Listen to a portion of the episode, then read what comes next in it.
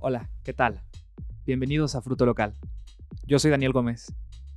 Este es un nuevo podcast, un nuevo proyecto, donde intentamos demostrar que en todos lados hay proyectos culturales y sociales innovadores, y que siempre hay gente interesante con quien hablar. Así que cada semana estaremos hablando con algún artista o activista quien tiene un proyecto en su entorno del cual creemos que vale la pena hablar. Conmigo se encuentra una voz que será frecuente aquí, el ingeniero de audio Coque Ochoa. Hola. El episodio de hoy es con Oliver Casillas. Él es un pintor y muralista basado en Guadalajara, Los Ángeles y Portland. Y realmente es alguien a quien yo llevo años de admirar porque tiene un estilo muy particular eh, en los temas que toca, pero también la paleta de colores que él utiliza. Así que pues para mí fue fascinante saber cómo él creaba las imágenes en su cabeza, ¿no?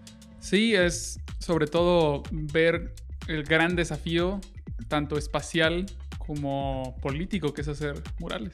Sí, precisamente hablamos de, de esos temas, de cómo lo que representas físicamente no es necesariamente el tema completo de lo que hay atrás, ¿no? La conceptualización de la obra, eh, que incluso puede llegar hasta tener aspectos morales, ¿no? Eh, así que aquí está la plática que nosotros tuvimos con Oliver Casillas.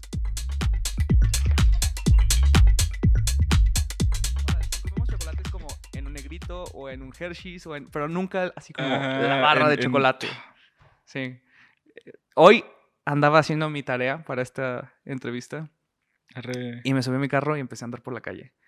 Y primera, mi primera parada fue la, eh, bueno, primero fue la, agarré la, la, línea 3 del metro, ¿no? En vez de ir en el metro, iba, iba en el carro. Ah, te fuiste por abajo. Sí, sí, sí. Sí, lo hiciste. Sí, sí lo hice. Y entonces dije, a ver, ¿dónde está este, dónde está este mural, no? Porque había visto tu, tu arte muy, muy, muy por unos cuantos segundos lo vi en persona en 2016, pero desde entonces no había visto nada, solo fotos. Y la neta, digo, súper fan. Me encanta, me encanta, me encanta tu arte. Me, me, encanta que tiene una voz súper única y los mensajes que manejas, ¿no? Que vamos a llegar a eso eventualmente. Pero entonces voy en la línea 3 y vas agarrando una curva y es imposible no verlo, ¿no? Es, es muy llamativo los colores, ¿no? Entonces me bajo, este, y lo empiezo a ver. Y lo primero que me impacta es el tamaño. Es un mural. ¿Cómo cuánto mide de altura? ¿Unos 5 o 6 metros? Es un atlante eso. Es una cosa gigante. Sí, o sea, mide. Ahí te va. Eh, nos limitaron a 5 metros con el andamiaje. Pero yo estaba seguro que. Ay, yo ya me conozco. y pues vi la posibilidad de llegar más alto y llegué más alto, ¿no? Entonces, lo, subí, como un metro y medio. Mm. Y ahí andábamos, pues, haciendo circo para llegar. Pero se ve muy chido. O sea, vi los videos en Instagram también donde estás haciéndolo, ¿no? Donde están como acelerado todo el video y que ves toda la aventura de un día resumida en unos cuantos segundos y que claramente te pierdes mucho del esfuerzo físico que involucra estar en los andamios. Pero se ve como se ve como una de esas escenas donde el artista está, ¿sabes? Eh, Encontrándose en la ciudad. Sí, estás en el cielo, estás volando, ¿no? O sea, debes estar tan únicamente concentrado en lo que tienes enfrente de ti. Debe ser una experiencia única. Pues sí, sí, sí es única. Sí es única. Y se me hace interesante porque eres muralista, ¿no? Ese es uno de los adjetivos que podríamos utilizar. este, este trabajo, supongo que es algo común de los muralistas que trabajas en superficies no tan usuales, ¿no? Porque uno pensaría que siempre son paredes perfectas, ¿no? Lisas, bla, bla, bla. Pero me imagino que has tenido la, realidad de que no es así. Y específicamente en este proyecto es un cilindro y estás pintando sobre un cilindro también. Exacto, sí. Eh, pues la superficie siempre cambia. Y, no solo, o sea, si es una superficie plana, eh, pues te vas a encontrar que nunca, que nunca va a ser plana, mm, ¿no? Sí. Que nunca, que siempre va, a tener, ajá, siempre va a tener sus relieves, eh, por ejemplo, esos terminados de las paredes que son súper, súper nada lisos. Eh, siempre son un reto para, para pintar, ¿no? Y si tienes como presión de días, eh, eso te lo hace un poco más lento. ¿Había presión en este caso? Eh, sí, teníamos presión de... Estabas trabajando con Traza Jalisco, ¿no? Ajá, eran cinco días. Tenía que quedar en, esa semana a fuerzas. A fuerzas. Y pues nada, atrás de un mural siempre hay, al menos en, en los que yo hago, una planeación muy, muy estricta. Claro. Para que quede. Cada día me pongo una meta de que este día tengo que terminar esto, este otro día otro, porque sé que si no llego a esas metas, pues no va a quedar en tiempo y forma, ¿no? Y, por ejemplo, tú cuando, ¿cómo llega este proyecto a tu, a tu vida? ¿El de traza? Sí. Pues desde... Ya te voy a platicar mi historia de muralista. Arre, porque, Le entro. Pues sí, pues sí, tengo que platicarla. Échale. Eh, 2017. 2017. Me voy, como te platicaba, a vivir a, Bélgica, fuera de pues, totalmente una ciudad fuera de mi contexto. Eh, mis expectativas, pues... ¿Había expectativas? había algunas expectativas, pero en realidad no muchas.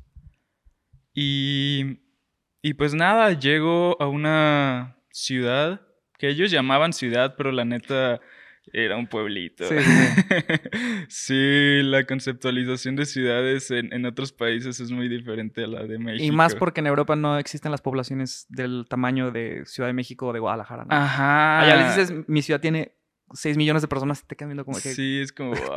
como nunca he escuchado de Guadalajara. Sí, tal vez un chino sí nos entiende. Exacto, o, indio, ¿no? Los de la India también tienen mil ciudades de 40 millones de personas. Pero exacto, eh, llegó a esta ciudad que es súper pequeña, súper diferente pues a mi Guadalajara. El ritmo de vida cambia eh, completamente y constante, ¿no? Todos los días es algo diferente. Y em, cuando, pues, cuando me voy, yo, yo estudié ingeniería mecánica en Guadalajara Clásico entre los muralistas. de cajón. Me ha servido mucho, ¿eh? Me ha servido mucho, de hecho. Sí, sí, sí le, he sacado provecho a todas esas herramientas. Ah, qué bueno. Y pues nada, eh, llego a esta ciudad donde no iba a estar ni siquiera estudiando la carrera que estaba estudiando, ingeniería mecánica. Me matriculé en... Ah, está chistoso porque ni siquiera había el grado de, licenciatura para, para mí, que, ah, no hablaba muy bien francés, entonces me matriculé en algo, lo que fuera que, que, que estudiase en inglés, ¿no? Ah, ok.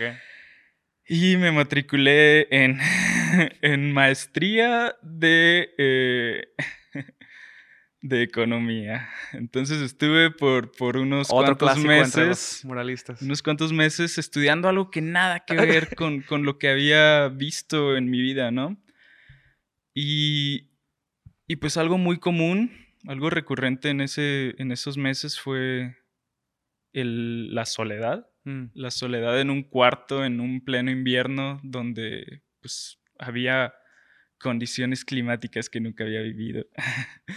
Y se me hizo muy chistoso porque las primeras cosas que quise llevarme, como cuando hice mi equipaje de México hacia allá, fueron todos mis artilugios de arte, ¿no? Órale. Como si lo que te importaba realmente aportar.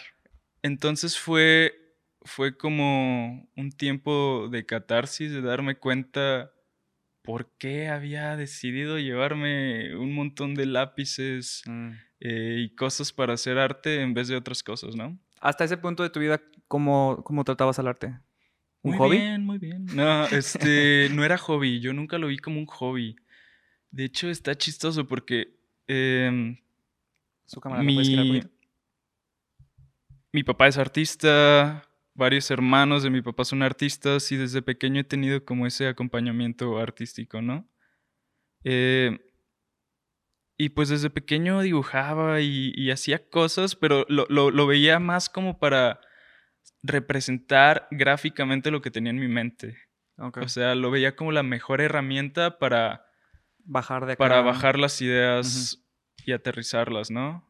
y poder verlas. Sí. Y como mis ideas eran muy específicas, pues yo trataba de ser lo más específico con mi, con mi mano y mi lápiz, ¿no? En el papel. Entonces, pues fui como desarrollando estas habilidades que yo mismo me, me, forzaba a desarrollar para que se apegaran lo más posible a mis ideas. Pero entonces tus habilidades las desarrollas en base de que sientes que todavía no puedes expresar tus ideas tan fielmente como quisieras. Eh, pues en este punto de mi, ajá, en este punto de mi vida creo que las puedo las puedo expresar casi en su totalidad. Pero en ese entonces. Pero en ese entonces, ajá, pues era Ajá, era como ese ejercicio Mm. de, de tratar de expresar mis ideas de una forma real, que para mí esa forma real era una forma gráfica, ¿no? Ok.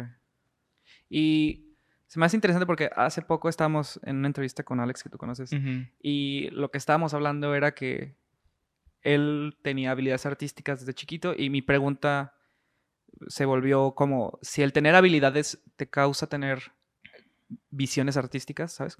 Mentalidad de artista, o si la mentalidad de artista es la que te hace desarrollar las habilidades. Suena como que Ya, para ti es más de que el hecho de que tuvieras una mente como de cierta manera que ya está predispuesta al arte hizo que tus manos tuvieran que poder reflejar lo que pensabas, ¿no? Pues tal vez sí, aunque viéndolo como en retrospectiva y, y- y recordándome de, de pequeño, Que es súper difícil. sí, bueno, no te creas, ¿no? A, ¿No? Mí, a mí se me hace A mí, muy me, fácil. a mí se me dificulta muchísimo. Más allá de seis meses me, me cuesta mucho trabajo ¿En ponerme serio? mis propios... Sí. Uh, no, yo he guardado mi vida en mi cabeza. Me recuerdo de pequeño y, y desde siempre, desde siempre era el niño artístico, ¿no? El Mm, niño arte, el sí. niño que, que le dejan una tarea y los demás eh, niños le, le dicen, oye, ¿me haces la portada? O Sí. cosas así. Pero lo chistoso es que yo nunca me vi como eso. Mm. Nunca me vi como eso hasta que vi que se podía vivir de ello. Pero ¿por qué, Sí. ¿por qué no te veías de esa manera si, por ejemplo, tu papá es artista, tu papá Sí, es fotógrafo? Es, es extraño porque me gustan muchas cosas. Me gustan muchas cosas. Suelo hacer muchas cosas y estar metido en muchos proyectos de muchas índoles. Y como te decía, mi arte, mi forma de expresar mi cabeza en una gráfica era, era simplemente eso, una herramienta. No era, Ok. no era el fin vital, no era... Sí, no era como un fin de vida. Simplemente era una buena herramienta que yo sabía que, que era muy bueno utilizándola, ¿no? ¿Y sentías algún tipo de, no sé, como de gratificación o sentías algún tipo de, no sé, un- no quiero decir clímax, pero Como un placer al Ajá, hacerlo. un placer de poder plasmar esas ideas? Sí, claro que sí, porque, o sea, no es, o sea, alejándome del, del ver a las demás personas poder o no poder hacerlo y centrándome en, en mí, sí, sí, sí sentía un gran placer porque, pues, llegó a un punto temprano en, en el que podía tener una idea y, y bajarla, ¿no? Bajarla y- y- y listo. Tengo muchos cuadernitos dibujados con muchas ideas que gracias a mi habilidad que desarrollé para dibujar y, y pues plasmarlo, pues están ahí todas mis ideas, ¿no? Y entonces también tus, videa- tus ideas que tienes son muy visuales. Casi todas. Mm. Sí, o más bien tal vez todas. Wow. Tal vez todas mis ideas surgen primero visualmente. Porque, por ejemplo, esta, regresando a la, de, a Ujú. la obra que presentaste en, en la línea 3, eh, solo la- lo tomo como un ejemplo porque tú, es algo que se representa mucho en tu obra, ¿no? Por ejemplo, la paleta de colores es algo que es como Mm. súper, súper ay, icónico, diría yo, acerca de tu arte. Te puedo platicar después de la paleta de colores. Sí, vamos a llegar a eso. Sí, vamos a llegar a eso. Em, y también hablando ahí del sujeto, que también es otro tema recurrente dentro de tus obras, pero específicamente en esa obra mencionabas eh, en un post de internet que está basado en fotografías que tomó tu papá. Sí. Y él era fotógrafo, eh, más bien, es fotógrafo, eh, muchos premios, todos lados, ¿no? Ambientalista Sí. se ve que es un gran hombre del arte, pero ¿El tener un papá fotógrafo aún así no te hacía visualizarte como artista a ti? Eh, no, no. De hecho, llegó un tiempo en el que aborrecí el arte. ¿Por lo mismo de que tenías Bueno, esa no, imagen no el arte en sí, más bien el arte que él hacía, la fotografía. Órale. Eh, no me gustaba, no me gustaba y... ¿Por qué? y ¿Recuerdas? ay, bien, sí. En mis años de niño alzado. No, pero es, es típico, es normal. Sí, o es- sea, todos tenemos llegué, llegué a decirle a mi papá que la fotografía no tenía chiste, que la fotografía era un intento de hacer pintura fracasado y simplificado, ¿no? Ajá. Eh, procesado por una máquina que, que, pues en realidad el sujeto no, no, no tenía ninguna, Intervención. ninguna intervención ni mérito, ¿no? Ok. Pero... que creo que pues, mucha gente sí piensa eso y... ay, yo, yo ya no pienso eso Claro, para nada. claro, Para nada. porque para nada. Creo que lo que la, la tecnología que la fotografía representó es que ya no vamos a tratar de hacer las cosas lo más fieles que podamos, ¿no? Es Ajá.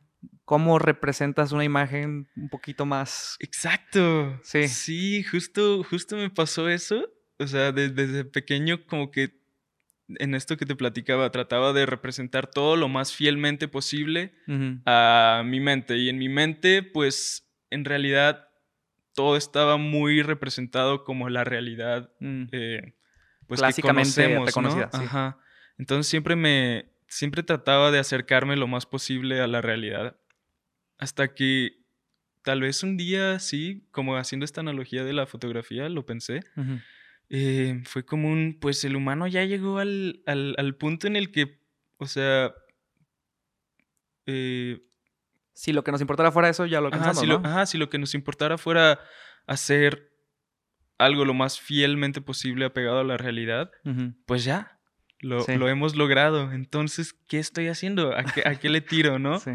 Fue, sí, e- eso me llegó justo cuando estaba como queriendo, pues, generar una gráfica propia. Mm. Y por ejemplo, e- en ese trabajo, regreso otra vez. ¿Es la primera vez que haces algo basado en el trabajo de tu papá? Eh, no, de hecho, empecé no haciéndolo, Ok.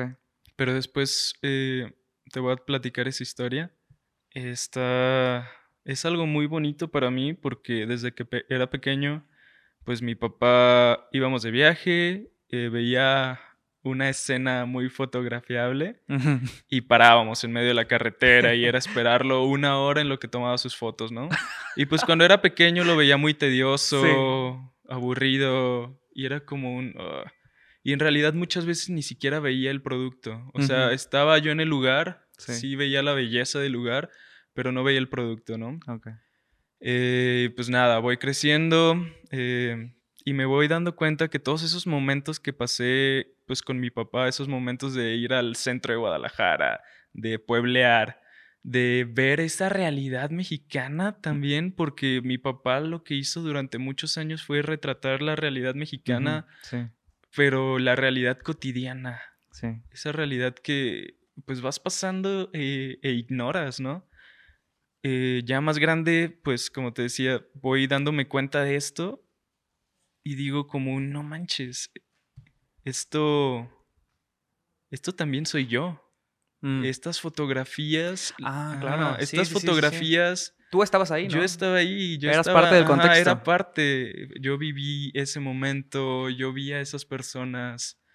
eh, por ejemplo, las, las fotografías en las que me basé para hacer, eh, pues, estos sujetos tocando una serenata En el en panteón. el panteón, pues son muy reales para mí.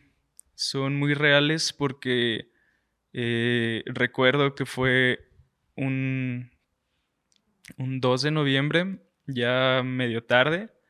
em, ya se habían ido pues todas las personas y quedaban ellos. Fuimos mi papá y yo al panteón de Mezquitán. Eh, ahí está enterrado mi abuelo. Y aprovechó para, pues, para tomar fotografías de, de lo que estaba pasando, ¿no? Sí. Y habían unos, unos mariacheros, pero muy extraños, porque si los, si los recuerdo bien, no tenían como un atuendo súper estricto. Uno tenía como un gorrito pesquero y otros así, sí. No la clásica imagen. Ajá, no era la clásica imagen, era como, era como un mariachi región 4, super región 4, ajá.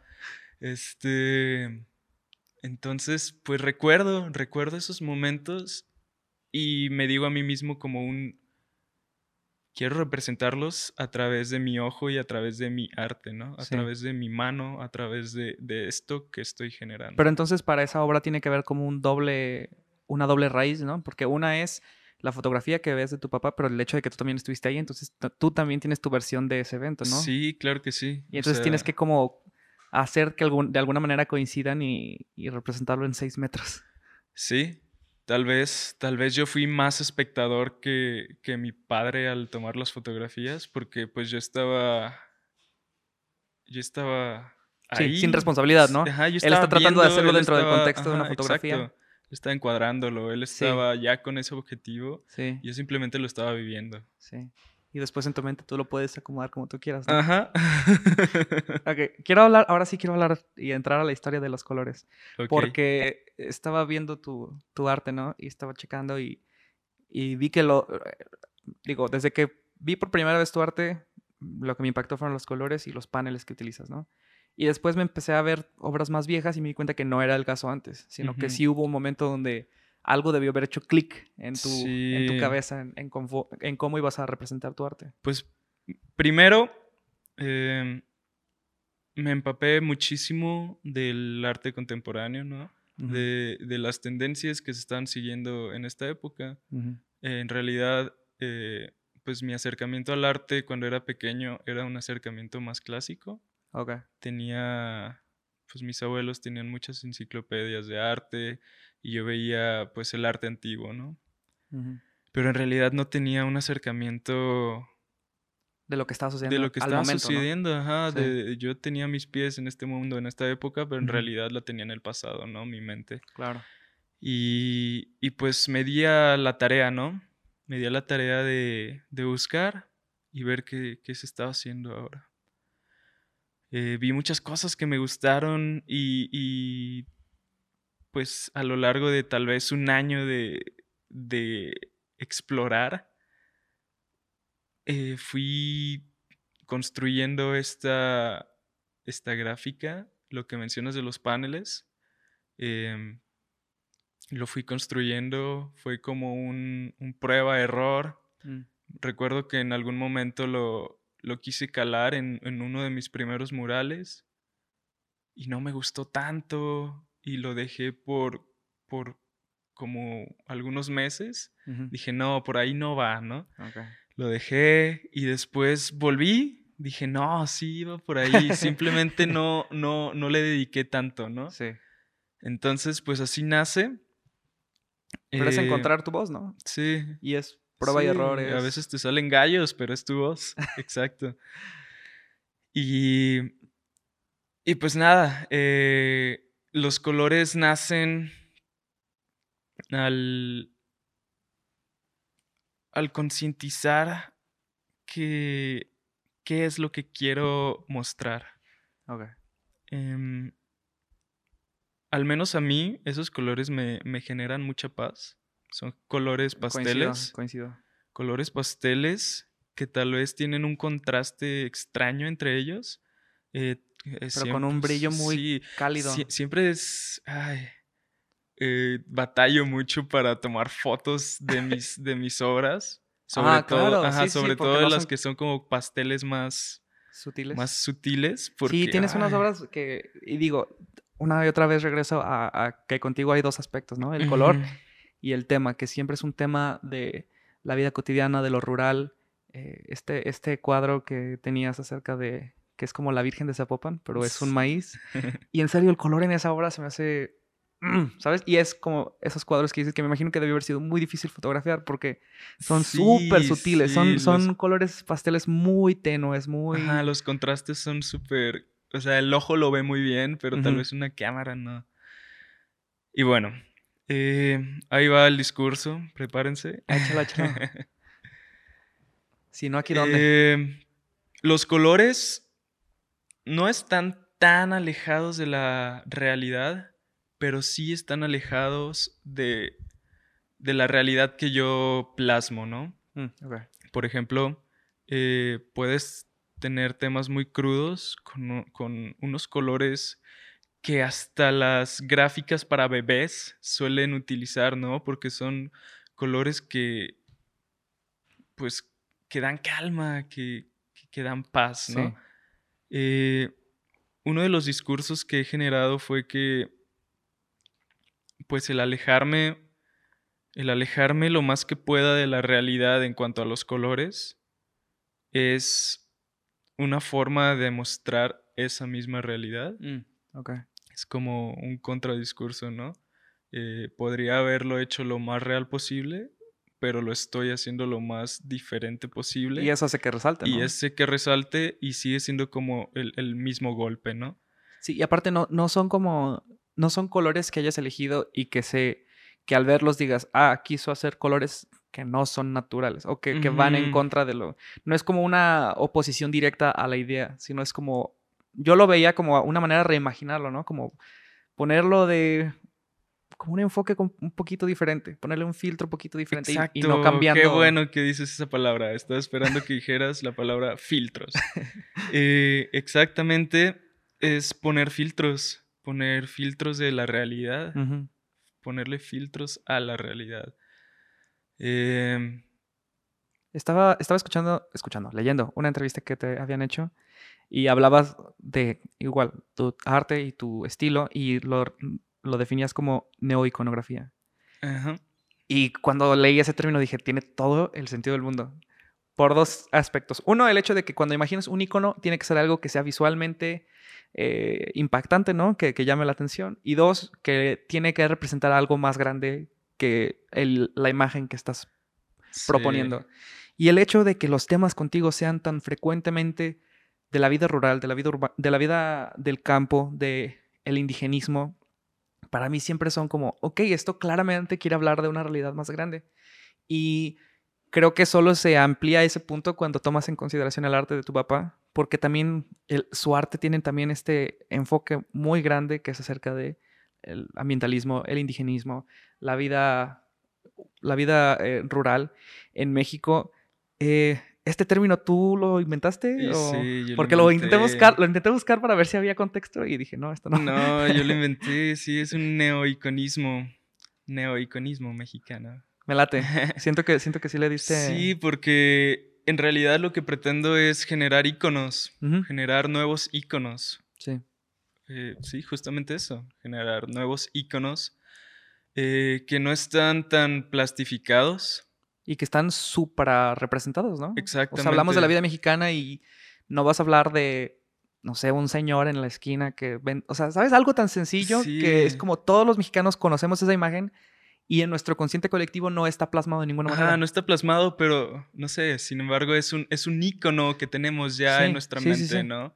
Como esta canción que pasa de, del panadero con el pan. Todo el mundo la conoce. Ajá, cosas que todo mundo, que todo mexicano conoce pero no se ha dado el tiempo o nadie se ha dado el tiempo de generarlos como íconos, ¿no? Como algo representativo. Y creo que también viene de una realidad que es la del México, que es un país donde hay muchísima pobreza, ¿no? Donde hay muchísima desigualdad.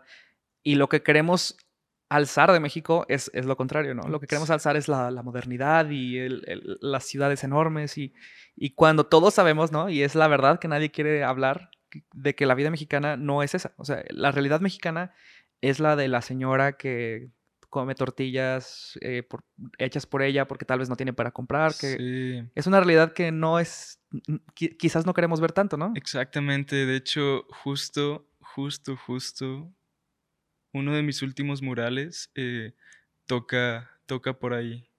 el de Águilas entre águilas y sopilotes. De hecho, por favor, habla de esto, porque a mí, me encantó la idea. Ok, ahí les va. Eh, es un. Es un discurso que, empecé a generar eh, al imaginarme, pues, cuáles son, cayendo de nuevo a los iconos y, elementos representativos de, la nación. Eh, ¿Cuáles son y por qué son, no? Pues luego, luego vas a la isla, ¿no? A la isla comiéndose una serpiente encima de su nopalito. La propaganda funciona. La propaganda funciona, exacto. Pero eh, me puse a pensar en realidad cuántos águilas, cuántas águilas he visto por ahí volando y en realidad no he visto jamás jamás un águila volando en México de manera libre. Tal vez sí y no lo supe, no sé.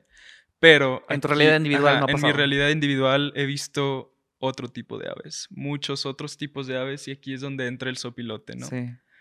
El sopilote lo veo por donde quiera. Donde quiera en México que he estado, lo veo. Sí. Y em, es un animal al que se le atribuyen muchas, muchas cosas negativas. Sí. Muchas, muchas, muchas. Eh, tal vez tenemos que repensar eso. Sí. Pero aquí entra la, cuestión de, empezar a compararlos, ¿no? Empezar a comparar los animales que más he visto con los que menos he visto, con los elementos que, representan a la nación comúnmente. Y lo que les adjudicamos. Ajá, y lo que les adjudicamos. Entonces, un águila, símbolo de grandeza, poder, claro. contra un sopilote, símbolo de carroña, de malicia, de simplemente estar. Agarrarlo muerto. Agarrarlo muerto y ser ventajoso, ¿no? Aprovechar las situaciones, estar, pues. Pues ahí, ahí en el momento preciso para tomar lo que, lo que te da ventaja, ¿no? Sí. Eh, y, y, empecé a, a generar como esta idea esta línea de pensamiento que me llevó a, a, preguntarme si en realidad somos águilas o somos opilotes en, en, el queridísimo México, ¿no? Sí. Eh, y no adjudicando siempre al sopilote eh, connotaciones negativas, sino que también tiene muchas cosas positivas. Y más porque creo que esto es muchísimo una visión súper antrocentrista, ¿no? Eh, antropológicamente centrista, de nosotros ver características humanas, nuestras en, ellos y después asumir que ese animal es malo y ese animal es bueno. Y me ha pasado mucho cuando hablo con eh, mi sobrinita que tiene seis años, ¿no? Y me dice, es que los alacranes son malos, ¿no? es como que... Sí, es, que... no, o sea, no, eh, entiendo que si lo vemos como es peligroso para nosotros, ok, pero después, ya, ya después de ahí pasamos a, a esto, ¿no? Donde el discurso de un ave que es un ave que está ahí y que tiene su vida y hace lo que puede por sobrevivir y ya tiene toda esta connotación. Sí, y, es bueno jugar con eso, eso es lo padre, ¿no? Que, si, no les, si no les hubiéramos dado estas connotaciones, tal vez, tal vez no surgía la, polémica, ¿no? Mm. La, tal vez no surgía el, la incomodidad. Sí. La incomodidad de pensarte a ti como un sopilote. Sí, sí, sí. Porque automáticamente vas a irte a lo negativo. Ajá, automáticamente dices, no, ese animal está muy feo. y, y, a otro, quiero ir a otra parte porque es otro tema que también eh, vi en tus obras más recientes, que es el tener dichos involucrados en, ah, tus, en tus obras. Padre, sí, es una de las últimas cosas que he estado haciendo y quiero darle más. Sí. Em, Te digo, es más interesante porque yo, a mí me encantan los dichos. De hecho, todavía es un proyecto que quiero hacer de un podcast acerca de dichos porque me encanta que son lo que hemos decidido que vale la pena preservar, ¿no? Como sociedad y el mensaje que queremos pasar. Y, y puedes hablar de, esos, de ese proyecto, ¿no? De esa, de esa serie de pinturas que estás haciendo. Ahí les va. Este proyecto nace no solo conmigo, o sea, claro que sí, lo que yo hice nació pues de mi cabeza, ¿no? Ok. Eh, de hecho, se me hace muy chistoso porque justo cayó el proyecto cuando, cuando había pensado platicar, de mis, platicar con mis abuelas de ello. Eh, mis abuelas son de esas personas que, que sacan dichos. Ajá, sí. cada rato. Es lo mejor, ¿no? Sí, justo cuando estaba haciendo como la investigación de campo para, para pues seleccionar los dichos, este, no sé, yo le decía a mi abuela, este, tanto peca el que mata a la vaca y ella ya respondía, ¿no? Como el que le agarra la pata. Y así de todos, ¿no? Sí. Y pues bueno, este proyecto nació de una exposición eh, en conjunto con Francisco Morales. Francisco Morales es un, un amigo mío, es de Los Ángeles y vive en Portland ahorita, en Estados Unidos. Y nos surgió la idea de, de armar una exposición y platicando con él, eh, sabíamos que queríamos hacer una exposición, no teníamos tema. y estuvimos platicando y no sé, surgió el tema de, de hacer algo relacionado a los dichos, a los refranes mexicanos. Eh, y pues nada, eh, dijimos, hay que hacerlo de esto, tiene mucho potencial. Empezamos a platicar de nuestras abuelas, nuestras raíces, y pues se dio, se dio. Eh, presentamos la propuesta, la presentamos en una galería, no nos la aceptaron. Eh, sin embargo, dijimos, no, vamos a seguirle dando, vamos a darle. Eh, todavía no se presenta ninguna expo, pero cabe mencionar, está, en proceso. Ajá. Pero. mal harían que no se presentara. Ajá, mal haríamos, de hecho. Eh, y pues nada, eso es, eso es lo más reciente, que, estamos generando, generando esa gráfica a través de, la palabra. Y para ti, los, los dichos, ¿no? Siempre son, a mi opinión, muy visuales los dichos. Exacto. ¿Cuáles son los que ya has hecho y cómo los has representado? ¿O cómo los has eh, interpretado tú? Ok, eh, representé eh, más sabe el diablo por viejo que por diablo. Ese es mi dicho favorito. Eh, sí, bueno, los que, los que presentamos fueron eh, varios que tienen que ver mucho con, con lo que estamos viviendo hoy. la experiencia, ¿no? saber... Ah, Saber y aprender a través de, de lo que vivimos. En esta pandemia hemos vivido muchísimas cosas y, hemos aprendido a través de la experiencia, ¿no? O sea, todos nos convertimos en, en diablos y no lo supimos por diablos, sino por, por lo que vivimos, ¿no? Sí. Eh, lo representé con un personaje que fue eh, un viejito justo de esos que danzan en Michoacán, en la danza de los viejitos. Sí. Em, pero no con una máscara de viejito, sino con una máscara de diablo. Mm haciendo alusión que es un viejo, pero que también es un diablo. También es un diablo. Y utilicé ese mismo personaje para representar el otro dicho que, abordé. Es el de eh, andando el diablo de ocioso se fue a andar de chismoso. Eh, ese dicho creo que hace mucha referencia a todo el tema de pues el chisme que siempre ha existido y ahora lo vemos como divulgación incierta de la verdad. Mm. Eh, o fake news, ¿no? Sí, y creo que es, es, algo muy interesante porque creo que como que en, en, la sociedad actual que tenemos que es muy, tecno, o sea, muy tecnocrática, muy, todo tiene que ser muy formal, ¿no? El chisme que es este, o sea, esta realidad que ha existido desde siempre, también tiene que disfrazarse bajo ese, bajo ese, bajo esa apariencia, ¿no? Bajo ese velo, y entonces hay como los hay canales que se dedican nada más a eso cuando sabes bien que es chisme, pero lo tienen que presentar como de un aspecto bien sí, formal. Se ha, se ha vestido diferente, pero sigue siendo la misma persona, ¿no? sí. Eh, y pues nada, lo, lo, lo, hago alusión a que pues hemos estado muy ociosos últimamente como población mundial. Mm. Una pandemia que te encierra, pues claro, vas a tener ocio. Sí. Y pues coincidentemente cae en, esta divulgación de, falsas noticias, ¿no? Sí. Y por lo mismo, porque todas las personas quieren tener noticias, quieren tener y saber la verdad en este momento, pero pues es difícil, es difícil y, podemos creer muchas cosas. Sí, de hecho hoy estaba escuchando un podcast mientras conducía a ver tu, tu mural, este, que hablaba acerca de que Twitter está tratando de implementar una dinámica para certificar noticias que son ciertas.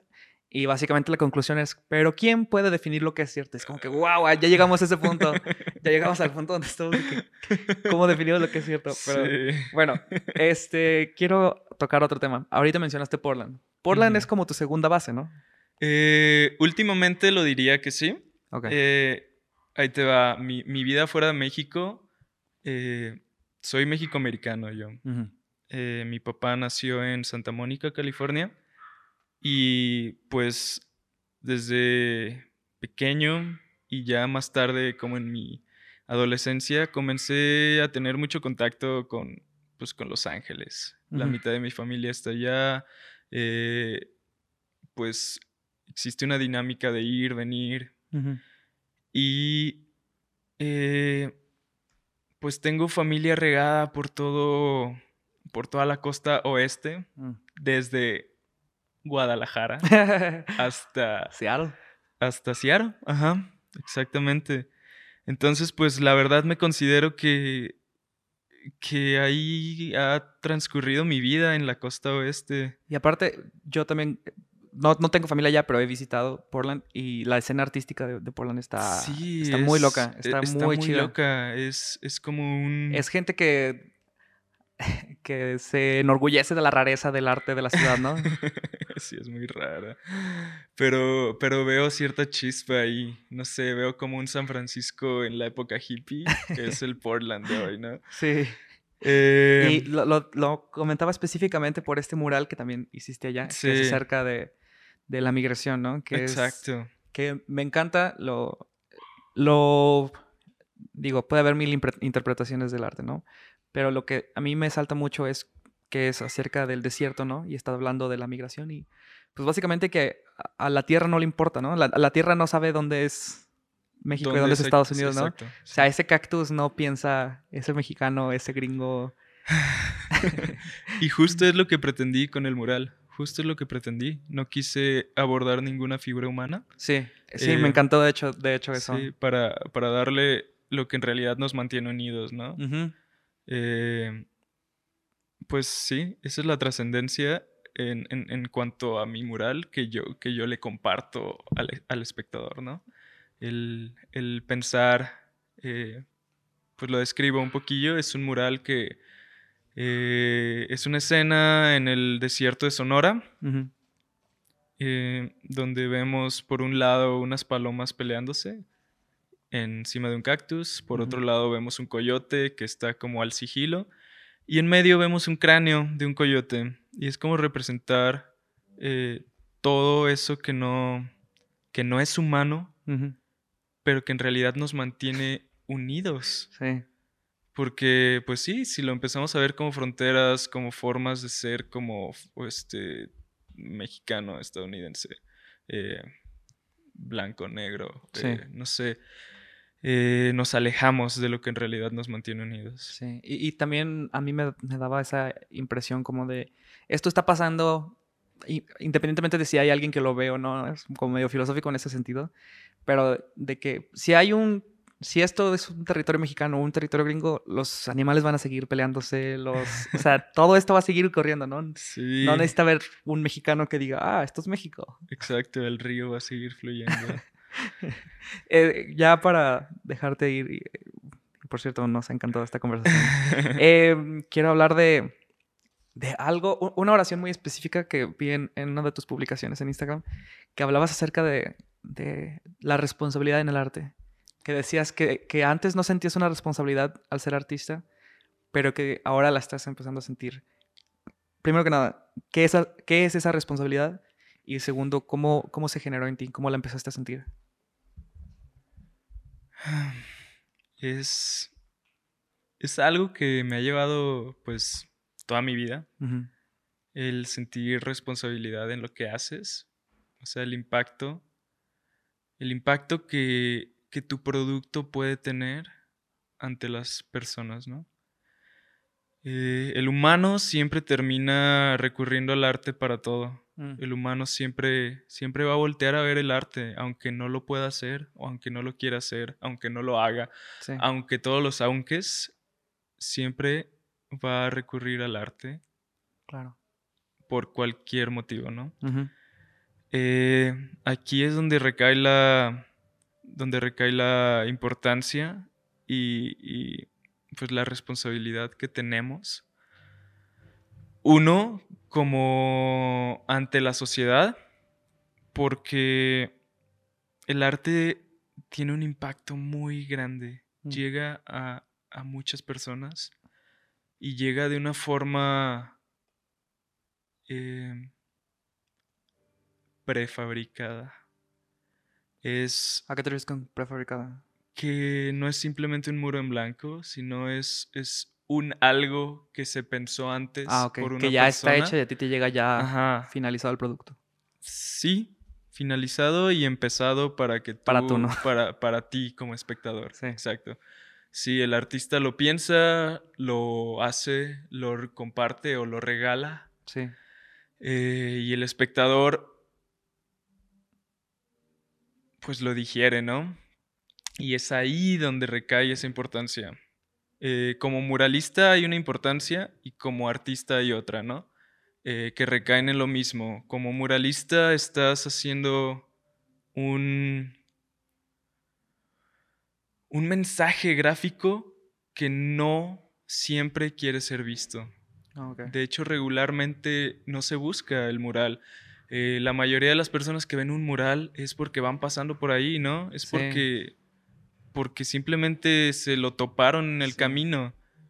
Y gracias a esto que se lo toparon en el camino, tuvieron la oportunidad de pues enfrentarse con esa imagen y transportarla a lo que representa para, para estas personas, ¿no? Entonces, perdón. Sí, no. Es una responsabilidad también bastante única del muralista, ¿no? Porque, o sea, si eres pintor, digo, no puedes saber dónde va a terminar tu cuadro, pero si eres un muralista, sabes que este pedazo de, este pedazo de ciudad, este pedazo de pueblo, es de mi, es de mi obra de arte, ¿no? Sí, la intervención del espacio público es muy,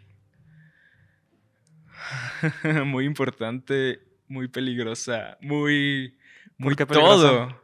Peligrosa porque porque puede generar conflictos en el espectador. ¿Ya te ha pasado?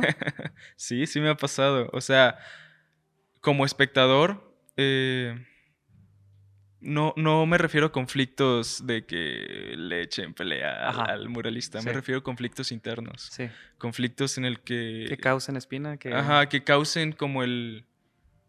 El qué es esto y por qué está aquí, para empezar. Ah, ya, ya, ya. Y en segundo, ver el contenido, ¿no?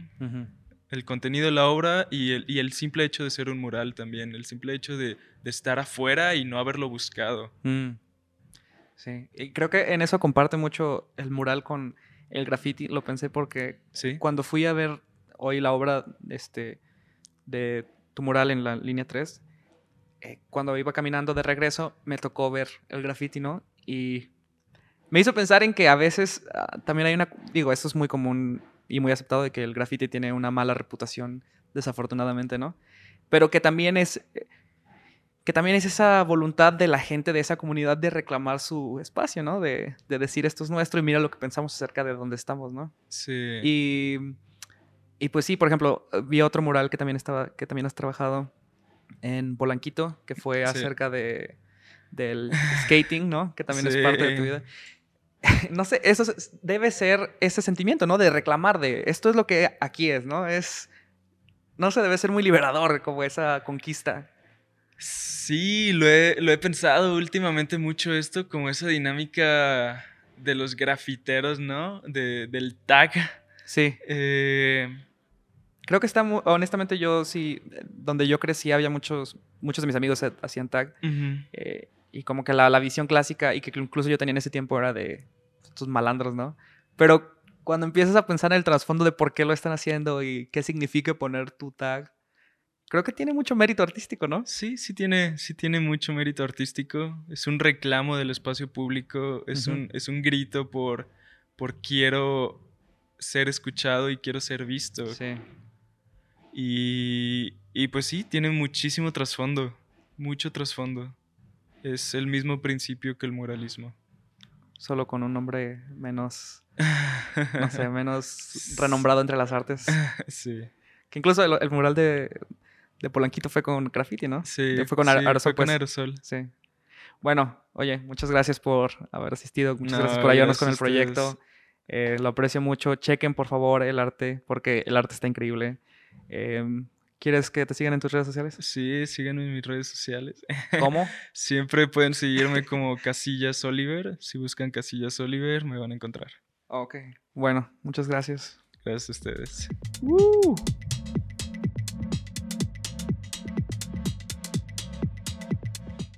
Bueno, ese fue nuestro primer episodio con nuestro invitado Oliver Casillas. Eh, la verdad para mí, para Coque, fue un proceso muy interesante descubrir cómo un artista visualiza las obras, ¿no? Y lo que conlleva el crear obras, pues, en las calles. Sí, a ver si pueden ver uno de sus murales ahí, ¿eh?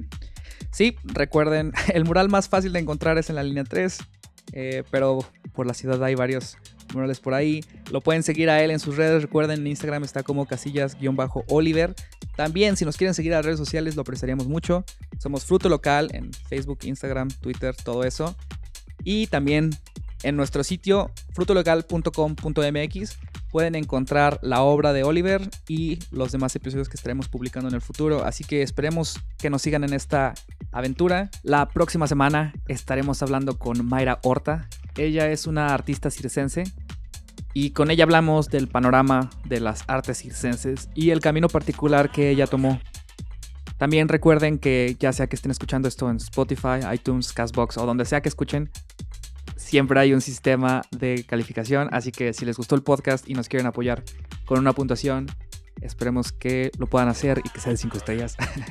También, si ustedes son artistas o activistas o conocen algún artista o activista que encaje en este concepto de fruto local, por favor envíenos un correo a contacto arroba frutolocal.com.mx y así tratar de ponernos de acuerdo y esperemos también puedan participar en este proyecto. Yo soy Daniel Gómez, se encuentra conmigo Coque Ochoa. La música es por Alex Sanfelice, lo pueden encontrar en SoundCloud como Alec MX. Así que muchas gracias por habernos escuchado en nuestro primer episodio. Esperemos tenerlos aquí en el futuro y hasta la próxima semana.